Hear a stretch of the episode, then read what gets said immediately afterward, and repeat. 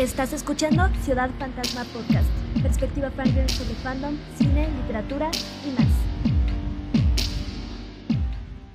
Bienvenidos, están escuchando Ciudad Fantasma Podcast, episodio número 7. El día de hoy se encuentran conmigo Mao. Hola. E Isu. Hey, hey. Mi nombre es Cian y el día de hoy está dedicado a una de mis franquicias favoritas y su última iteración, que es The Witcher. Vamos a hablar de la temporada 2 de The Witcher.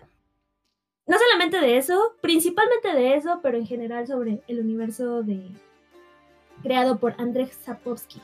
Tenemos muchas opiniones de la segunda temporada, así que tal vez demasiadas, no sé cuánto tiempo vaya a durar este podcast, vamos a intentar mantenerlo a una longitud razonable.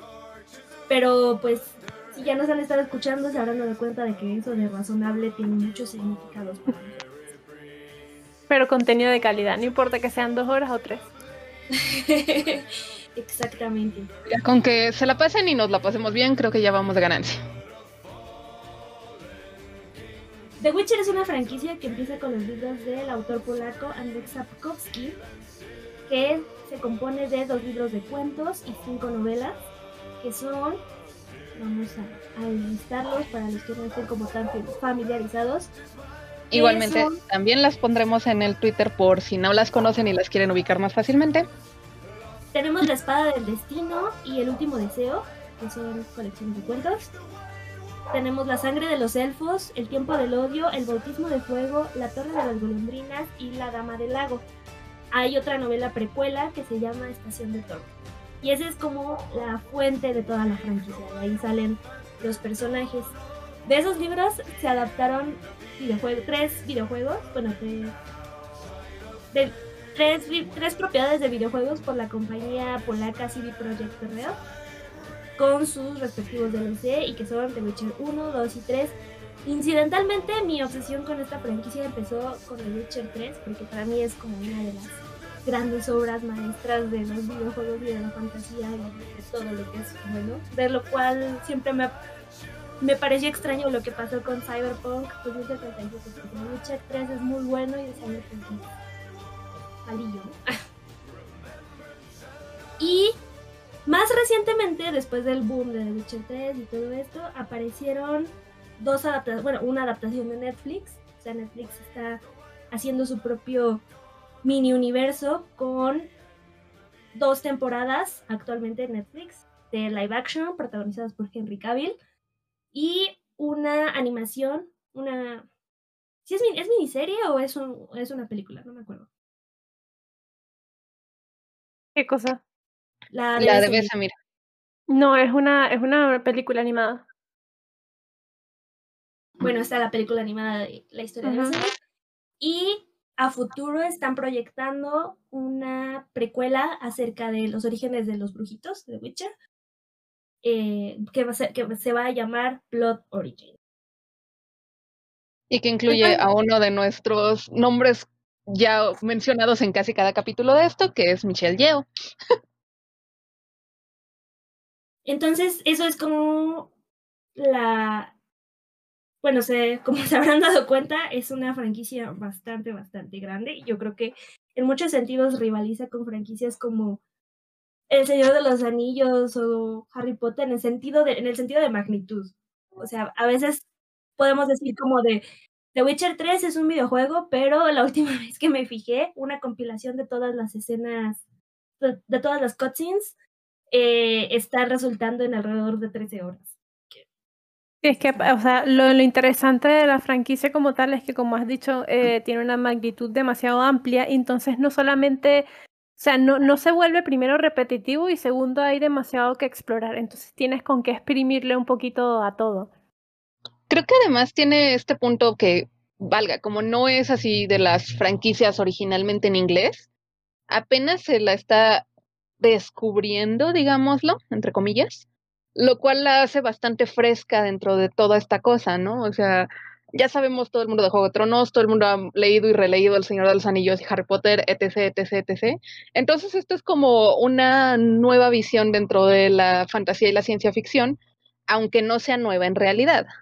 Es nueva para nosotros. En YouTube hay un documental que también les vamos a linkear acerca de cómo CD Projekt Red tomó esta idea de hacer eh, la... Ah, ciertamente hay una adaptación cinematográfica polaca también. Desde que se me olvide, sí tienen su versión eh, propia cinematográfica. Oh, increíble, ¿es buena? No la he visto, he visto imágenes, he visto GIFs, fragmentos. los los este, efectos pues son como 2000 es como un poquito como los de Merlín tal vez. Entonces están, está un poquito chunky. No la he visto. La buscaremos entonces. Pero les decía que eso me llama la atención. Sí, sí, sí. Ah, en YouTube hay una un documental acerca de cómo CD Projekt Red decidió tomar esta franquicia que en Polonia era súper importante, o sea, era como su gran saga de fantasía, su gran eh, saga épica. Y, y pues justamente se esforzaron mucho en construir no solamente este videojuego, sino el estudio de videojuegos en sí, en Polonia, que no en su momento pues no era un lugar tan conocido por la producción audiovisual, o por lo menos no que llegara así a nivel global, y creció mucho. Y su gran obra maestra pues siempre va a ser The Wild Hunt. Ah, y además de The Wild Hunt hay dos minijuegos, está Thronebreaker y Went, que son, bueno, Thronebreaker es una novela gráfica con un poquito de, que está basado con el mecanismo de Went. También tienen, tienen varias partidas de, con ese juego de estilo de cartas. Eh, y Went, que es solamente jugar cartas así en multijugador y todo. Thronebreaker es muy bueno también, me gusta mucho la historia, que es la historia de la reina Mebe, de Liria y Rivia, de la cual probablemente también vayamos a mencionarla porque hizo una aparición en la temporada 2, pero ni siquiera se dignaron a darle su, su nombre ni su cabellera rubia, que es tan importante. en fin. Pues bueno, una vez que hemos hecho ese pequeño resumen respecto a el monstruo que en realidad es The Witcher, más allá de lo que conocemos de este lado del charco, la segunda temporada. O primero hacemos un resumen de la primera. Que la primera temporada es un poco confusa porque hay cinco líneas de tiempo, si no me equivoco. Entonces, claro, para la persona que no haya experimentado ni mojado un poco los pies en, e, en, esta trama, pues resulta confusa. Que a mí, o sea, a mí me hizo un poco enredada, pero tampoco es tan difícil seguir el hilo. Es como evidente que hay varias, eh, varias líneas de tiempo. O sea, prácticamente la primera temporada es la introducción del personaje de Gerald, el personaje de Jennifer y el de Siri. Principalmente, porque son como que los más importantes de la serie, obviamente. Eh, y eso se trata hasta, literal, la historia de ellos un poquito remojada hasta el punto donde se encuentran al final. O sea, bueno, Siri y, y Gerald, porque Jennifer, bueno, ya sabemos que desaparece con el tema de que pierde los poderes. Pero básicamente. me acuerdo de la primera temporada de estar haciendo chistes de cómo Jennifer era así de, oh, quiero un bebé. Y Geralt así de, híjole, ¿sabes qué? No te lo puedo conseguir ahorita, pero dame cinco días. Tengo un bebé de la sorpresa esperándome del otro lado. Ahorita te traigo. Literal. La primera temporada en realidad adapta varias cosas de los cuentos. De hecho, en general, toda la serie adapta varias cosas de los, más de los cuentos que de las novelas. Como que no llegamos realmente a, a esa parte de la línea temporal y luego empieza a volverse muy divergente del canon, entonces ya ni siquiera es como realmente compatible con la, con la original. Son los orígenes de Jennifer, ciertamente, y donde conocemos a Tisaya, a Aretusa y a, las otras, a los otros hechiceros y hechiceras que viven en este mundo. Eh, Elin Geralt y Jaskier andan vagando por el mundo y igual presentando como un poquito de los conflictos con los elfos, el gran hit radiofónico de Tosa Coin to Your Witcher. en la segunda temporada, lo siento, pero en la canción todavía no le llega a, a Tosa Coin to the Witcher. O sea, después de la canción que pusieron. Dice que está, está dolido y nada más es una, un breakup song, entonces. ya, es que ese chip bueno, en fin. vamos, a llegar allá. A eso vamos, a eso vamos, sí. Pero ah, entonces, esa es la, por la parte de Geralt, por la parte de Jennifer, y por la parte de Siri, pues está como conocemos a su abuela, que es la gran reina Calante. Muy bien, este. ¿Cómo, cómo se llama la actriz? Es, un- es que es una actriz que me gusta mucho cómo actúa. No me acuerdo, ahorita te lo busco, pero sí fue. es- su personaje es genial. Que la cambiaron para la segunda temporada, ¿no? No, No, no pero pues se ve un poquito más. Sí ajá, se ve la- diferente. pero se ve más demacrada en realidad. Pero, pero sí, yo, sí es la misma actriz. La actriz Jodie May, ¿no? actriz Jodie May es una, es una gran, gran, gran, gran actriz y ella está haciendo su papel como la reina calante y es bastante satisfactorio verla porque justo es, una de mis- es uno de los personajes más fuertes de la franquicia y, y le hace bastante justicia. Tenemos también al druida Mousak y a Siri y pues ella ha crecido con su abuela porque sus padres desaparecieron en una noche tormentosa en los mares del norte. Y También la actriz que hace de Paveta me parece espectacular. O sea, yo siento que el cast ha sido un buen punto. No sé qué piensan ustedes, pero Sí, definitivamente el cast está bastante bien elegido. Y mira que yo al menos, bueno, Cian y yo, porque sí éramos las dos que teníamos bastante, bastantes dudas respecto al casting de Henry Cavill. Sí era como que un punto que veíamos. Porque digo, Henry Cavill no es una persona muy expresiva ni nada por el estilo y Geralt es alguien que tiene muchos sentimientos, entonces no estábamos muy seguras de que realmente pudiera dar el, el ancho del personaje. Y fue una gran, una gran y grata sorpresa ver que sí lo hizo y lo ha hecho muy bien. A mí me encanta Henry Cavill. Mm, Pero, o sea, yo te digo, o sea, yo no puedo hablar por los libros porque no me los he leído, a pesar de que los tengo aquí porque se los regalé a mi novio. Pero Increíble. el personaje. tengo que leerlo, lo que pasa es que tengo un bloqueo ahorita. El personaje de Henry Cavill, eh, como él actúa, se me parece mucho al del, al del juego. O sea, en, en personalidad. No sé si eh, difiere un lo- poco de los- libros. O sea, lo- algunos de los cutscenes que me ha mandado Cian y si es como, sí lo veo, me, me gusta bastante lo que está haciendo. O sea, es que mira, Henry Cavill para mí es un niño muy bonito. Es como lo veo y para mí su personaje ideal es el que hizo en The Man from Uncle.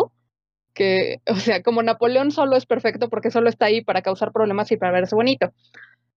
Entonces no tenía yo mucha fe en sus capacidades actorales, la verdad. Pero sí me ha sorprendido que lo ha podido hacer muy bien y con todo y el maquillaje, los pupilentes y todo, sí ah, consigue dar muchos sentimientos nada más mirando a Jennifer o a. Eso se me hace muy bonito. Yo creo que también es porque él es una persona sumamente geek como nosotros y adora The Witcher hasta el punto de que prácticamente se sabe los libros de memoria. Entonces su obsesión por la saga y por el personaje lo llega, lo lleva a la pantalla, ¿sabes? Es como que se nota que realmente le gusta. Es muy ñoño el señor, se respeta eso. Lo amo, Henry Cavill, si nos escuchas. Como Lester. Eh, sí. Y eh, bueno, entonces, por eso se hace difícil un poquito en seguir la primera temporada. Yo recuerdo que sí fueron como bastantes de las quejas en los primeros reviews, que sí era como compli- complicado seguir la trama. A mí no se me hacía como complicado, pero era porque yo estaba como identificando los pedazos de, la- de los cuentos en, es como de, ah, esta es esta parte. Ah, La esta gente es está muy vaga, Sean. Hay que admitir que la gente ahorita le gusta todo mascado y entregado fácilmente. De hecho, porque si es como yo que nunca, no he leído los libros ni he jugado los videojuegos, o sea, necesitaba que uno estuviera prestando atención a lo que estaba pasando, porque pues sí, no, no la podías ver así como casualmente de ladito y haciendo otra cosa. Necesitabas ponerle atención, pero tampoco estaba así como ridículamente difícil de seguir. Exacto, o sea, exacto. nada más necesitabas ponerle tantitas ganas de entender qué estaba sucediendo. Pero bueno, entonces en la primera temporada básicamente es eso, como que los conocemos a todos. Geralt hace su intervención mágica durante eh, la gran cena donde Pavetta presenta a su novio a su mamá y todo, pues no salen las cosas como todo, como ellos creían que iba a suceder porque Pavetta resulta que tiene poderes mágicos y además está embarazada. So, Combinación ganadora. eh, sí, la gran. El, el sueño de todas las cenas familiares. Y. Geralt hace su. su bueno, ay- ayuda a romper el hechizo eh, del papá de, de Siri. Y. Hace, su, hace el famoso trato de la sorpresa, es como de tienes, a, cambio de que yo te he ayudado a romper tu maldición, tú me vas a dar aquello que ya tienes, pero que no sabes que tienes. Es como, boom, sorpresa, lo que tienes es un hijo en camino. Y por eso es que Siri es una niña sorpresa y ese es el momento en el que se hace la conexión del destino con el destino de Geralt y se vuelven destinos entrelazados. Eh, y, pues durante la historia se trata de cómo eh, los Nilfgaardianos, eh, particularmente Cahir, están persiguiendo a Siri, invaden Sintra, matan a Calante, buscan a Siri, Siri se les escapa entre los dedos, y la historia se trata de cómo Siri y Geralt tienen que encontrarse para que se cumpla esta relación del destino que tienen. Y esa es la primera temporada. La sí me acuerdo que era muy bonito eso, de cuando, cuando Geralt y Siri finalmente se encuentran, de que se andan buscando el uno al otro. Es una escena muy bonita. Y que todo el mundo quedó en plan, por fin. Después de pasar todo. hasta eso, con todo lo, lo que digámoslo, así confuso, que fue la temporada, creo que está armada justo para lograr ese efecto, de que se van buscando a través del tiempo hasta que se encuentran. Eso lo hace como bastante interesante. Pero bueno, perdón, Cian, adelante. No, sí, estoy, estoy completamente de acuerdo. Es justamente la idea de Geralt y siempre ha sido esa, se tienen que encontrar uno al otro, porque uno de los temas principales de todo The Witcher, de The Witcher en general, es el destino, pero no solamente el destino como una fuerza mágica, sino como la inclinación interna de los personajes, de las personas, para alcanzar eso que les corresponde o aquello con lo que tienen una conexión. Entonces, justamente ese momento en el que se encuentran es extremadamente emocional y muy satisfactorio y probablemente uno de los mejores momentos de toda la primera temporada. Que me dejó con muy, muchas expectativas, bueno, quizá no muchas expectativas, pero, por, pero sí por lo menos relativamente satisfecha y por eso la segunda temporada es como, ¿por qué me harías esto a mí? Eh, brevemente, ¿de qué se trata la segunda temporada? Bueno, no sé qué tan brevemente, porque el plot está all over the place. Entonces es como difícil eh, conjugarlo en una. En, en, líneas concisas como la primera temporada. ¿Cómo, ¿Cómo describiría la segunda temporada? O el plot de la segunda temporada. Yo pondría que es, o sea, si la primera temporada es como los encuentros, esto sería el resultado de esos encuentros por supuesto, faltaba el encuentro con Jennifer, ¿no? O sea, como que parte de todo esto es la búsqueda de esa segunda parte de la familia, digámoslo. Porque y incluso. La aceptación. Yo, yo lo veo como la aceptación. En plan de que en el último capítulo ya sabe, o sea, ya es como que el transcurso de, de Gerald aceptando de que realmente Siri viene siendo su hija, ¿sabes? Da igual la sangre. O sea, pasa mucho esa relación de, de Siri con Gerald de que no saben ah, cómo va a evolucionar y al final es muy lindo porque, bueno, te das cuenta de que sí, él acepta completamente de que ella viene siendo su hija, pues. Y que incluso mm, estaría por encima de Jennifer, si, si en el caso de que, de que tendría que elegir, elegiría a Siri. Entonces es como una temporada de proceso de aceptación y evolución de los personajes, pero no sé qué opinan ustedes, qué más le agregarían. No sé, es que yo lo pensaría más bien desde el otro lado, porque siento que Gerald sí ya estaba ride or die for City.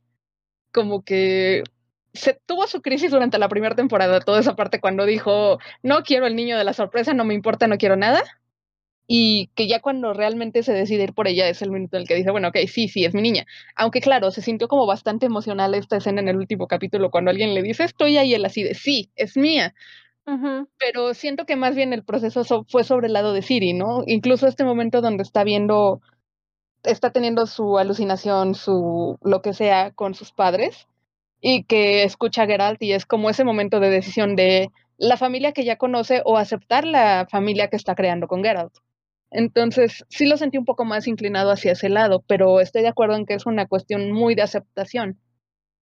Y por el otro lado hay una línea paralela de la invasión de Nilfgaard al norte, que donde está Fringilla y donde está Cahir y donde están los elfos y ya este es como un plot como más externo, las circunstancias del continente y la, la guerra entre reinos humanos en contraste con el evento pues de proporciones cósmicas en el que se encuentra más bien enredada Siri. Y pues ya, esa es la segunda temporada de Witcher. Por si no, si no la habían visto, I'm so sorry. Es como debieron de haber salido de este podcast. Yo tengo una pregunta. ¿La segunda temporada abarcaría qué exactamente a nivel de los libros? Oh, no. Eh, sí, sí, quiero saber, porque como no lo he leído, mi conocimiento llega hasta los videojuegos, pues quisiera saber si esto abarca primer libro, segundo libro, un poco del primero, un poco del segundo. Creo que le diste justamente a la pregunta clave de todo esto. Mira, quiero empezar diciendo, quiero empezar diciendo que soy bastante, poniendo mi mente como fría y objetiva, le tengo simpatía a, al equipo de producción de, de Witcher Netflix, porque lo que hicieron fue una tarea titánica. O sea, ya enlistamos todas las cosas que pertenecen al universo transmedia de The Witcher y ellos decidieron justo tomar las cosas de, de los libros y de los videojuegos que resonaban con ellos y, y adaptarlas, ¿no? Hay dos tipos, creo yo, de adaptaciones cinematográficas de de propiedades que no sean audiovisuales. Eh, uno, están esos que intentan como repetir lo que venía en los libros originalmente. Y el ejemplo más extremo sería, por ejemplo, The Watchmen de Zack Snyder, ¿no? Que incluso hay tomas que están casi calcadas de la viñeta. Sí, no, The Watchmen es página por página el cómic pero no le pone como mucho, no, no, no hace ningún como cuestionamiento en realidad. Igual sus versiones de 300 también son muy, muy calcadas. Ese es el ejemplo más extremo. Eh, y la otra opción de hacer una adaptación es... La otra opción de hacer una adaptación es hacer un fanfic y, y empezar como a meterle cosas de la cosecha propia. Y, y, y hablar de como los momentos que no se mencionan en la historia original o proponer divergencias del, del canon, etc, etc, Todas las adaptaciones como que van a caer en algún punto de ese espectro u otro. Con más eh, o menos efectividad. Con mayor o menor grado de éxito. Y The Witcher, la primera temporada es bastante respetuosa de, de muchas cosas, aunque también le ponen cosas de su cosecha. Pero la segunda temporada sí es como, what's going on here? la mitad del plot no tiene como realmente nada que ver ni con los libros, eh, ni realmente con los videojuegos.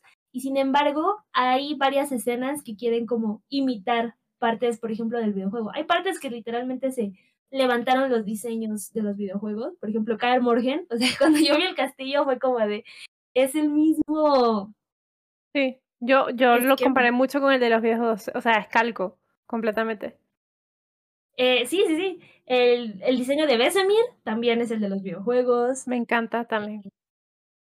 Bueno, la escena también, la escena también de que Siri está entrenando también me recuerda mucho al inicio del juego. Que eso sí es parte de los libros. Mm. Eh, y entonces es difícil como decir en qué parte se desvió de los acontecimientos del libro, porque los porque las divergencias empiezan en muchos lugares al mismo tiempo.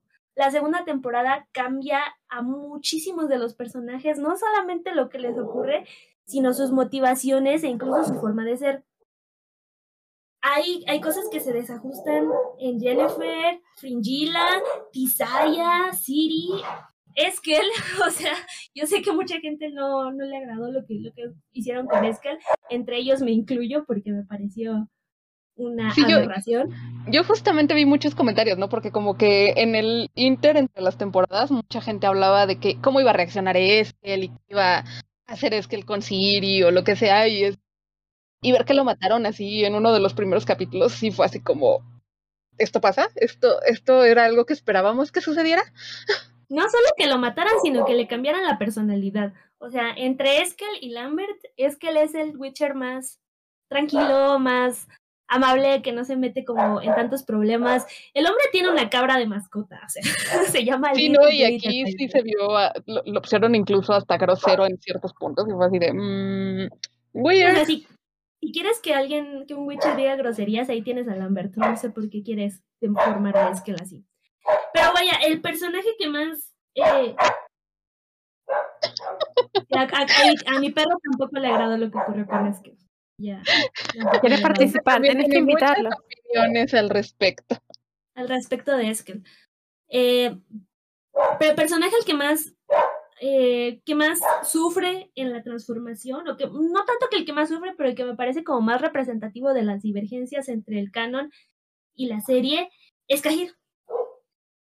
Kahir es el caballero negro que uh, asola las pesadillas de Siri, ¿no? Es el caballero del casco negro con plumas que está buscándola durante la caída de Sintra y que quiere no, y Siri no sabe qué quiere hacer con ella, no sabe si quiere matarla, si quiere llevarla a Nilfgaard. Y todos especulan por qué Nilfgaard está tan interesado en Siri. Eh, por, qué el emperador como tiene tanto interés. La, la explicación como más frecuente es que Emir quiere casarse con ella para convertirse como en regente de Sintra por propio derecho. Y en la serie Cahir es uno de los generales de, del emperador, el guardiano Emir, es un que, está en competencia con Fringilla por el favor del emperador y por el control del ejército invasor. Y pues ahí hay muchas tensiones. Es muy fanático de la llama blanca, que es el, otro apodo de Emir. Y, y en general esas, esas son como las líneas principales de su personaje. Es como es muy fanático, es muy, es muy odioso, tiene una parte como bastante, un, un tinte medio villanesco. Si Fringilla es un poquito como antiheroína, Kahir es como, es el villano que le empuja a hacer cosas. Entonces no, no es tan diferente al de la serie. Sí, porque no, ese es el de la serie. ahorita estaba describiendo como al de la serie. Ah, en los libros es un es súper adorable y eventualmente se convierte en parte del el equipo que va a rescatar a Siri de Vilgefort con Geralt. El último libro de la serie. Pensé que iba a escuchar el. Oh, esto es muy adorable. O sea, es... Spoiler alert para los que no sepan. Spoiler alert. Vilgefort es The Big Bad. O sea, de hecho, en los libros, Vilgefort es el gran villano de la historia. Que quiere eh, retomar a Siri y tomar su poder como una fuente del caos. Y entonces, en, en los libros, eh, se representa así como otra vez la pesadilla de las plumas negras, pero eventualmente tiene que hacer equipo con Geralt, porque ambos están buscando a Siri y pues uno tiene que hacer, tiene que cooperar con lo que tiene. Y resulta que Cahir, eh, su papel es más bien presentar a Nilfgaard como, no como este imperio fanático sino como algo más real. O sea, un imperio finalmente está compuesto también por personas y de hecho es, es uno de, la, de los chistes recurrentes es que le dicen como de Cajir, como es como, pues tú eres de Nilgard, ¿no? Y yo como de, yo no soy nilgardiano porque no vengo de la capital de Nilgard, sino de una de las provincias más recientemente conquistadas del imperio. Y mi tarea es este, encontrar a Siri y llevársela a Emir porque Mm, spoiler alert, otra vez, Emir es el papá de Siri. y... al final de la serie debieron haber ubicado eso, pero bueno, por cualquier cosa va el spoiler. no sé si cuentan como spoiler, los videojuegos y los libros ya tienen tanto tiempo fuera que es como... como... No, y por eso digo, o sea, al final de la serie queda como muy claro porque pasamos un capítulo casi casi viendo su cara para que al final la revelaran y viéramos que era el papá de Siri. So it should be pero bueno, el punto es de que entonces Kahir es una persona que en realidad es un, no es el, el, la pesadilla aterradora de una niña de 5 años, 6 años, no me acuerdo cuántos años tenía. Pero, sino que es como el, el, el intento de Mir de recuperar a su hija que, y está en una misión secreta, no quiere dañar a Siri. En realidad su tarea era justamente asegurarse de que a Siri no le pasara nada durante la invasión del reino. Y al final, cuando la Hansa, que es como un, pues la partida tipo Dungeons and Dragons de varios personajes misceláneos que se unen a Geralt en su búsqueda, también muere contra Vilgefortz tratando de rescatar. Como un héroe. Nada que ver, estamos de acuerdo. No, con los nada que ver con el que acaba de morir como traidor, básicamente.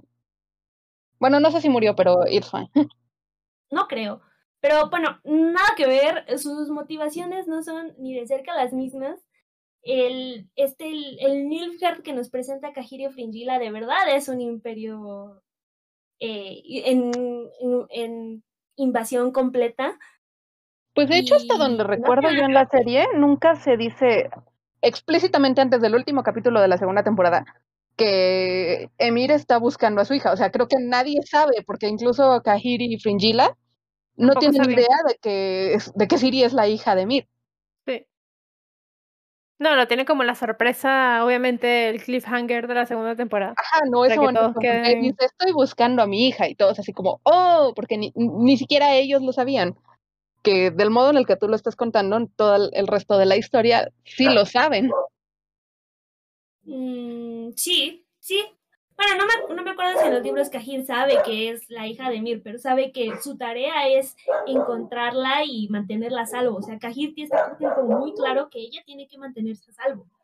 Y pues eso justamente es como el contraste con la idea que tenía Siri de, de escapar a cualquier costo. O sea, probablemente si, si Siri no fuera mágica y Cajir hubiera podido como subirla a su caballo antes de que todo se fuera al diablo, la historia habría sido mucho más corta y Siri sería princesa de ah, ya para ese punto. Entonces, este es el contraste, ¿no? O sea, por un lado tenemos a un general fanático que mata bebés o que está dispuesto a hacerlo, ¿no? Y la por el otro lado tienes como a un paladín, a un, a un soldado como con una misión que, que es un poco una prueba de que cualquier imperio que se proponga conquistar otros reinos, el primer, el primer lugar que tuvo que conquistar es su propia capital, es su propio territorio. Y eso es como parte de las sutilezas que se perdieron en esa transformación del personaje. Eso que le pasó a Kahir, le pasó a Eskel, le pasó a Tisaya, le pasó a Jennifer.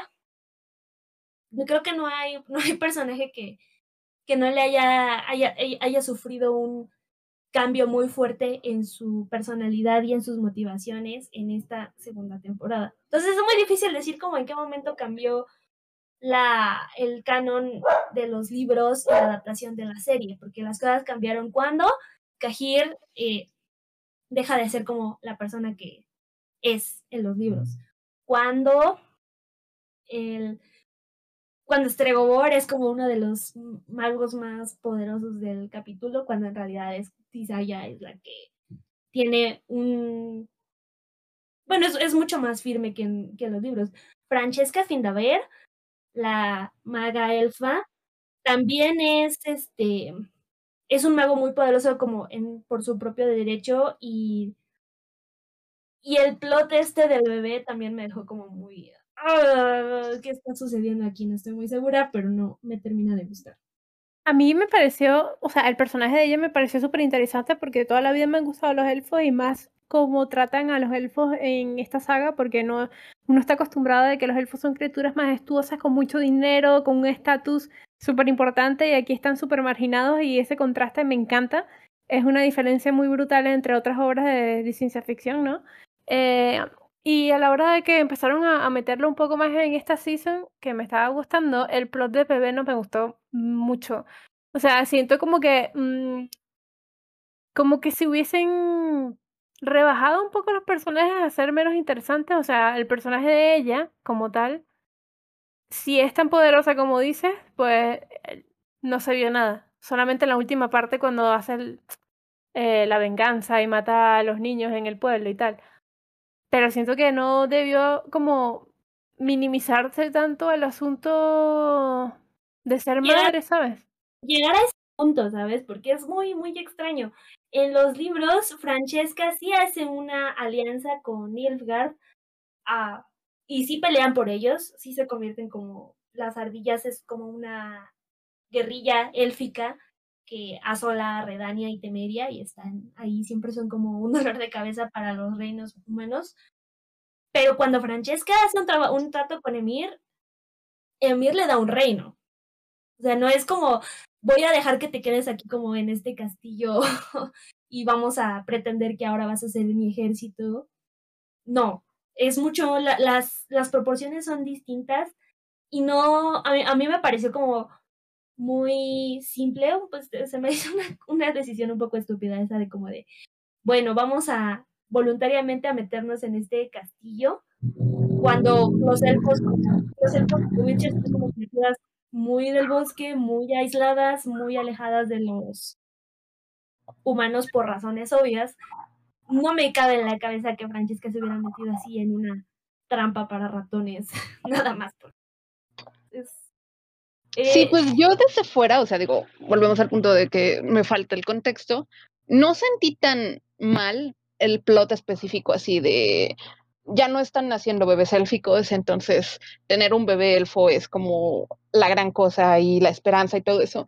No me pareció malo, pero sí siento que justo se perdió un poquito el que estaba sucediendo cuando llegó al castillo, porque es así como, ok, te están llevando como parte del ejército, pero al mismo tiempo es por lo del bebé, pero la protección, pero ¿qué está sucediendo? O sea, como que llegó un punto en el que las dos ideas de que de que pidió ella su deseo que fuera que hubiera un nuevo bebé elfo y que se uniera a, al ejército de Nilfgaard, como que siento que no tenían una conexión real dentro de la trama y ya ahí es donde yo me perdía y ya no tenía sentido.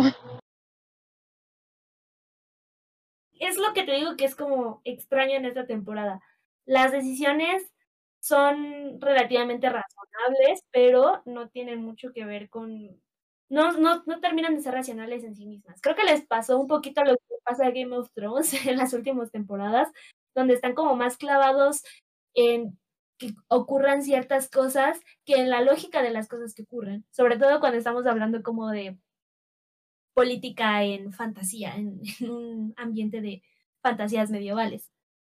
Mm, Sí, o sea, Francesca es una de las cosas que es como de, ¿qué estás haciendo, baby? ¿Por qué estás haciendo esto? Sí, pues ya ves que yo incluso justo te pregunté, ¿no? Así de, bueno, ¿y cuál, cuál es el asunto con los elfos? Porque en realidad es así como, ok, tienen una pelea con los elfos, estamos de acuerdo, pero como que yo sentí que nunca hubo una explicación del por qué era la lucha con los elfos, por qué se odiaban, por qué había tan poquitos, por qué estaba todo el asunto, por qué se unieron, por qué no se unieron, o sea, sí siento que les faltó realmente explicar eso, o sea, y no en el sentido de, de, puedes este, inferirlo, sino en el sentido de saben que no tenemos tiempo y no vamos a imponer esto nada más por, porque sí, ¿no? Yo creo que ah, en cierto punto se dejaron llevar mucho como por la metáfora de lo que estaban haciendo y no tanto por la historia per se. O sea, las el conflicto elfos humanos en el universo de The Witcher sí es, sí tiene, sí quiere hablar cuestiones sobre de razas y etnias y el odio al otro y todo esto. Y, y en general no solamente los elfos, sino todas las criaturas mágicas. Es un punto importante de que no solamente son ellos los que están sufriendo persecución, sino también otras, otras criaturas mágicas. Sabes, eso me hace pensar, porque cuando empecé a ver la segunda temporada, el primer capítulo me pareció precioso, cuando es esta historia del amigo de Geralt que tiene a su Lamia y que están enamorados y que al final la acaba matando Geralt y rompe la maldición y todo eso. ¿Cómo? Bruxa. Es que, bueno, perdón, la vi en español, la pusieron Lamia. Ah, y, you, you, know, you know how it is. Entonces, este, cuando como que toda esta idea y justo al final que la mata y que ella voltea a ver a Siri y le dice, él te va a hacer lo mismo porque él mata monstruos. Como que lo que planteaba ese capítulo, que era esta idea de los monstruos no son monstruos porque sí, o sea, no es, no es solo su naturaleza, no es solo que por el simple hecho de ser algo diferente son monstruos y son malos, sino que como que planteaba esta idea de mover un poco el asunto a decir, no todos los monstruos son monstruos. Y, todo lo diferente es malo. Sí, no, y, luego los siguientes capítulos ya no pasa nada de eso. Sí, eso justo también me recordó al, uno de los primeros trailers que salió del juego, justamente, que tiene un diálogo muy parecido a lo que acabas de decir, como una frase. Sí, ¿no? Entonces, y como que va sobre esa idea, ¿no? Y la idea era justamente, en este primer capítulo de lo que te mencionan, ¿no? Que, que Siri también es algo raro, también es algo diferente, y que Geralt se supone que se dedica a matar monstruos y por tanto tiene sentido que Siri le tenga miedo si se entera de que es diferente. Y también, justo volviendo a lo que decías respecto a la aceptación, podría este, atarse a eso, ¿no? De que justo es la aceptación de que sí es diferente, pero también Geralt es diferente y Jennifer es diferente, y eso no significa que sean malas personas, lo que los hace son sus acciones. Pero digo, después de ese primer capítulo que es precioso y todo, ya no hay otra discusión de ese estilo. Cuando empezaron a salir los monstruos de los monolitos, yo pensé de, ok, vamos a hablar de que los monstruos de los monolitos son entes que también tienen, o sea, no son malos, son, son lo que son. Y no hubo esa discusión, ya no hubo nada al respecto. Tampoco hubo respecto a Geralt como el Witcher, el monstruo, algo así. Tampoco hubo nada de eso. Yo creo que es porque hay demasiado contenido y no supieron cómo distribuirlo. Entonces, claro, eso, bueno, al menos eso es lo que pienso, ¿sabes? Demasiado contenido para pocos capítulos, para meterle mucho a la gente, para poder avanzar en la trama, pero igual es tanto que al final no se no extendieron en cada uno de ellos, ni explicaron cada uno de ellos. Sí, de problema, que quisieron como meter demasiada información, quisieron inventarse mucha información para tratar de reproducir cosas en una línea de tiempo mucho más comprimida. También es importante decir que justo, o sea, quizá lo, el la mayor parte del contenido que se está obteniendo de las novelas originales sería mm, tal vez hasta la primera hasta la primera novela serían los primeros dos cuentos eh, mm. probablemente también deben de haber tomado cosas de Estación de Tormentas y tal vez la primera novela déjenme porque hay, hay un evento muy importante que yo, yo pensaba que iban a acabar esta temporada ahí y no lo acabaron, que es este Tanner, que es un concilio de, de brujos, magos y hechiceras en una isla donde todo se va al diablo muy rápidamente, gracias a los elfos y a Nilfgaard y a Tixtra y a Filipa. Y es un punto muy importante de, la, del, de las novelas, pero, pero no llegaron ahí fue como, ¿qué, ¿qué están haciendo? Bueno, no, no sé. Pero estoy, Eh, bueno, si los que hayan leído los libros, pues a lo mejor sí van a tener como una idea, tal vez me puedan decir en qué parte del libro exactamente ocurre el evento de Tanner. Pero sí, o sea, quizás sea como la primera, solamente las una o dos novelas las que están tratando de comprimir en la serie. Es importante decir que los encuentros con Siri ocurren en diferentes momentos. O sea, la primera vez que Geralt y Siri se encuentran, de hecho, tiene ya como seis años y están perdidos en el bosque de Brokilon, que creo que eso sí ocurre en la primera temporada. Sí me acuerdo que en el bosque de Brokilon, Brokilon ocurre algo en la primera temporada. Y después, pues crece, ocurre la caída de Sintra y se la vuelven a encontrar. Pero entonces aquí estamos manteniendo a Siri en el mismo rango de edad y estamos justo tratando de empatar todas las cosas en la misma línea temporal. Y ahí es cuando todo se vuelve como un poquito batidillo. Pues digo, es como, digo, ya lo mencionaste, ¿no? The Witcher como franquicia, como historia, es un monstruo, entonces tiene sentido que les cueste trabajo adaptarlo, ¿no? Y digo, entiendo que quieren quedarse con Freya Allan como para Siri en todos los casos y no usar más actrices, que está padre, ¿no? Porque Freya es una preciosa y actúa muy bien, pero pues sí ¿Mm? Es, en, es en tiempo del odio. Tana ocurre en la segunda temporada, en la segunda novela, ya. Ok. Entonces sí es como que se entiende, ¿no? Esta cuestión de que las adaptaciones no son tan sencillas porque pues son medios distintos y tienes diferentes cosas que puedes emplear, en este caso los actores, pero pues sí, se están, se están metiendo en problemas ellos solos. A ver, yo quisiera hacerles una pregunta antes. ¿Qué fue lo que sí les gustó de la serie? Bueno, de esta segunda temporada. A mí lo que me gusta. Pero ah. dale, Lo que a mí me gusta otra vez es que el cast es muy bueno y sí dan la vibra de los personajes. O sea, creo que es un halago, pero también es un poquito una queja con un poquito de subterfugio, porque si digo que lo que más me gustó es la actuación de Henry Cavill, pues ya tenemos ahí un, un este una proporción de, de, cuáles son los problemas. Entonces, me gusta porque siempre me gusta hablar de Witcher y siempre me va a gustar como ver cosas de ellas, pero pero nada más. O sea, tú nada más te quedas con la actuación. Súper. Mao.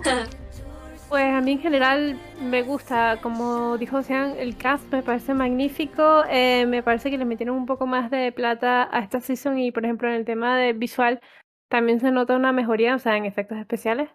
Eh, la actuación también me parece muy buena y como yo realmente no estoy metida en los libros, no puedo, no puedo quejarme demasiado de algo que desconozco, ¿me entiendes?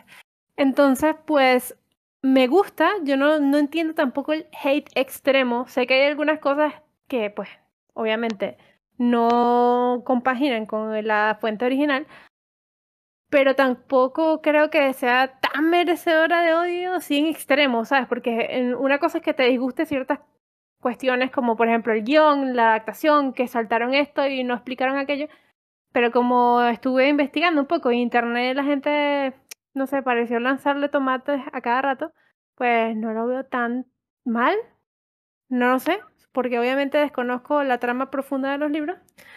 Eh, lo que sí no me agradó fue que siento que quedaron como plot holes en la trama que me gustaría que, o sea, que explicasen un poco más, pero que imagino que tocaran a fondo en las siguientes temporadas, porque por ejemplo Henry Cavill fue uno de los principales que dijo que estaba un poco mm, como que no molesto, pero como desanimado o decepcionado de que no estaba completamente fiel a los libros y que él esperaba que a partir de la tercera ya, fue, ¿sabes?, estuviera encaminado a, a la fuente original. Porque, bueno, él es el principal crítico de eso, porque es demasiado fan. Así que, bueno, si él lo dice, esperemos que cumplan la palabra los productores. Bueno, no, no, sé, no sé de la calidad de Henry Cavill escribiendo, pero yo creo que definitivamente entonces deberían meterlo como parte de los productores para que al menos los mire feo y los obligue a, a que sus tramas tengan sentido. bueno, es que también ahí había un clip por allí donde él salía que la gente contaba de que él como que le decían los productores, mira, deberíamos como, ¿a qué te parece agregar esta frase que aparece en el libro, en tal libro, en tal capítulo? Pues a, este nivel de fanatismo llegamos, o sea, que él se memoriza las frases y se memoriza todo. Entonces él mismo trataba como de aconsejar a la producción, a los guionistas y tal, pero bueno, este es el momento en el que de verdad, Henry Cavill, vamos a decirte que pongas tu dinero donde está tu boca y te metas como productor. Yo opino lo mismo, yo opino que ese hombre debería estar metido de raíz. Bueno, y ahora que Mava estaba mencionando la parte del diseño de del diseño y de los efectos, tengo otra queja y es que los crímenes de Juego de Tronos nunca se van a acabar, aparentemente, porque creo que ellos son los más responsables de que ahora la fantasía tenga esta idea de que tiene que ser gris y oscura y con colores este, apagados. Hay escenas donde de verdad sí es esa parte de qué está sucediendo. No sé por qué los monstruos son los, el mismo color del, de las paredes de piedra. O sea, si estás diseñando como un monstruo medieval, tienes el, la obligación de hacerlo de colores rojos y amarillos y verdes.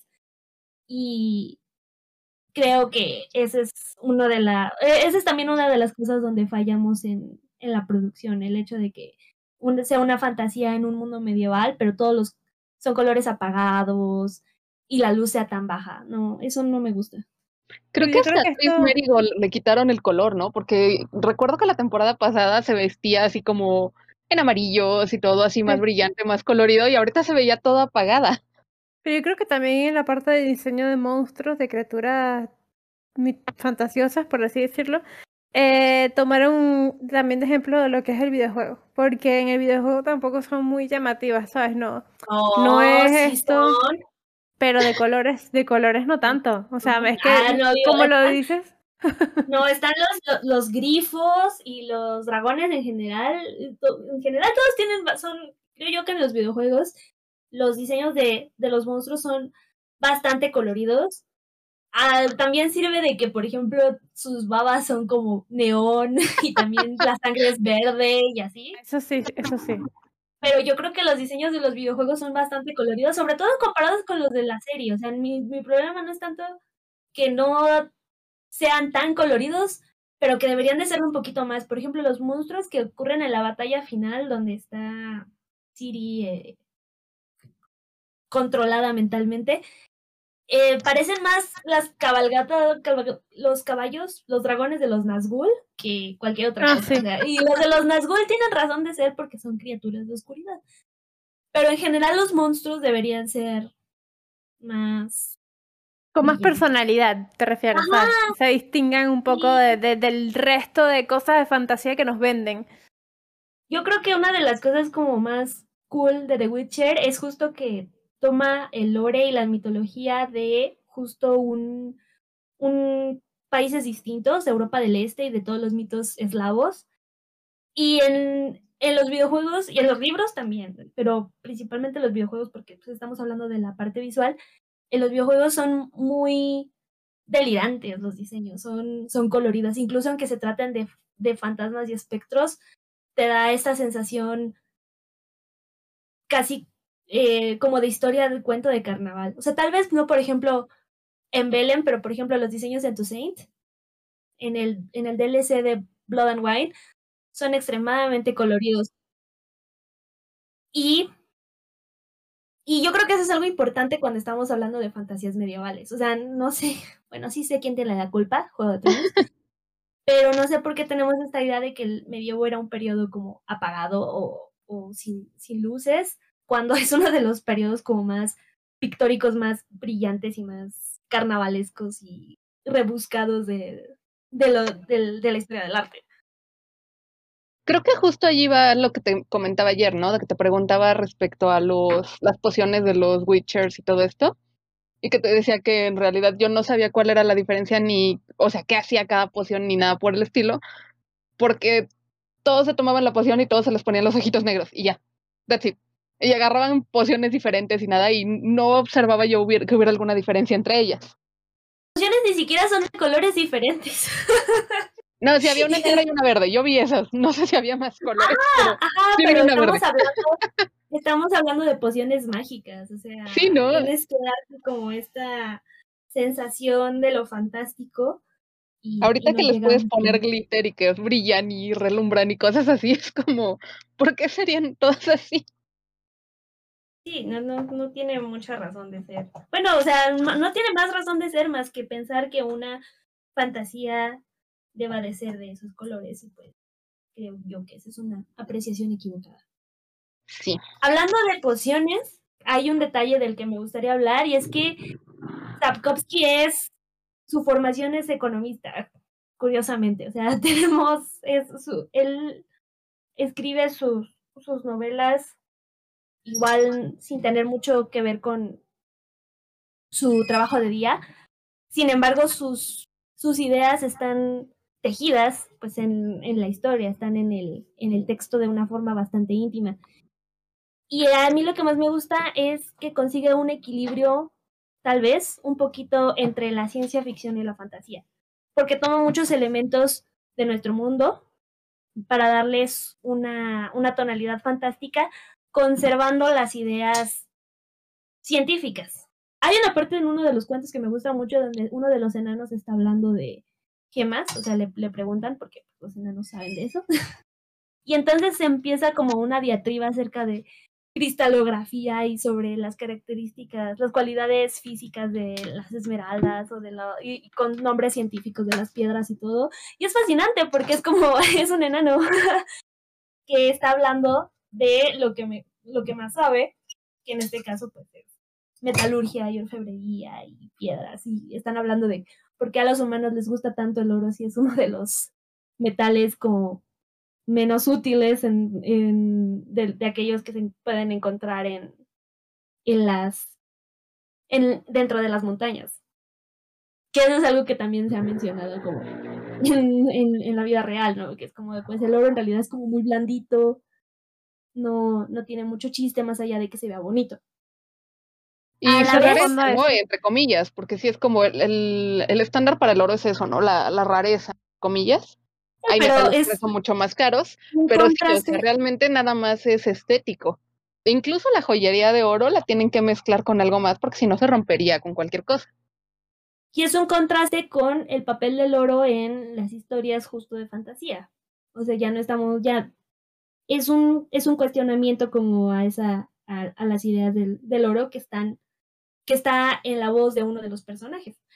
Del mismo modo, cuando habla de pociones y de alquimia, siempre Sapkowski tiene como, se da la libertad de ahí de espolvorarle un poquito de cosas acerca de genética o acerca de química o acerca de cualquier, cualquier, de medicina, que que tal vez no sean del todo correctas, pero a mí me agrada la sensación le echa que le dan al...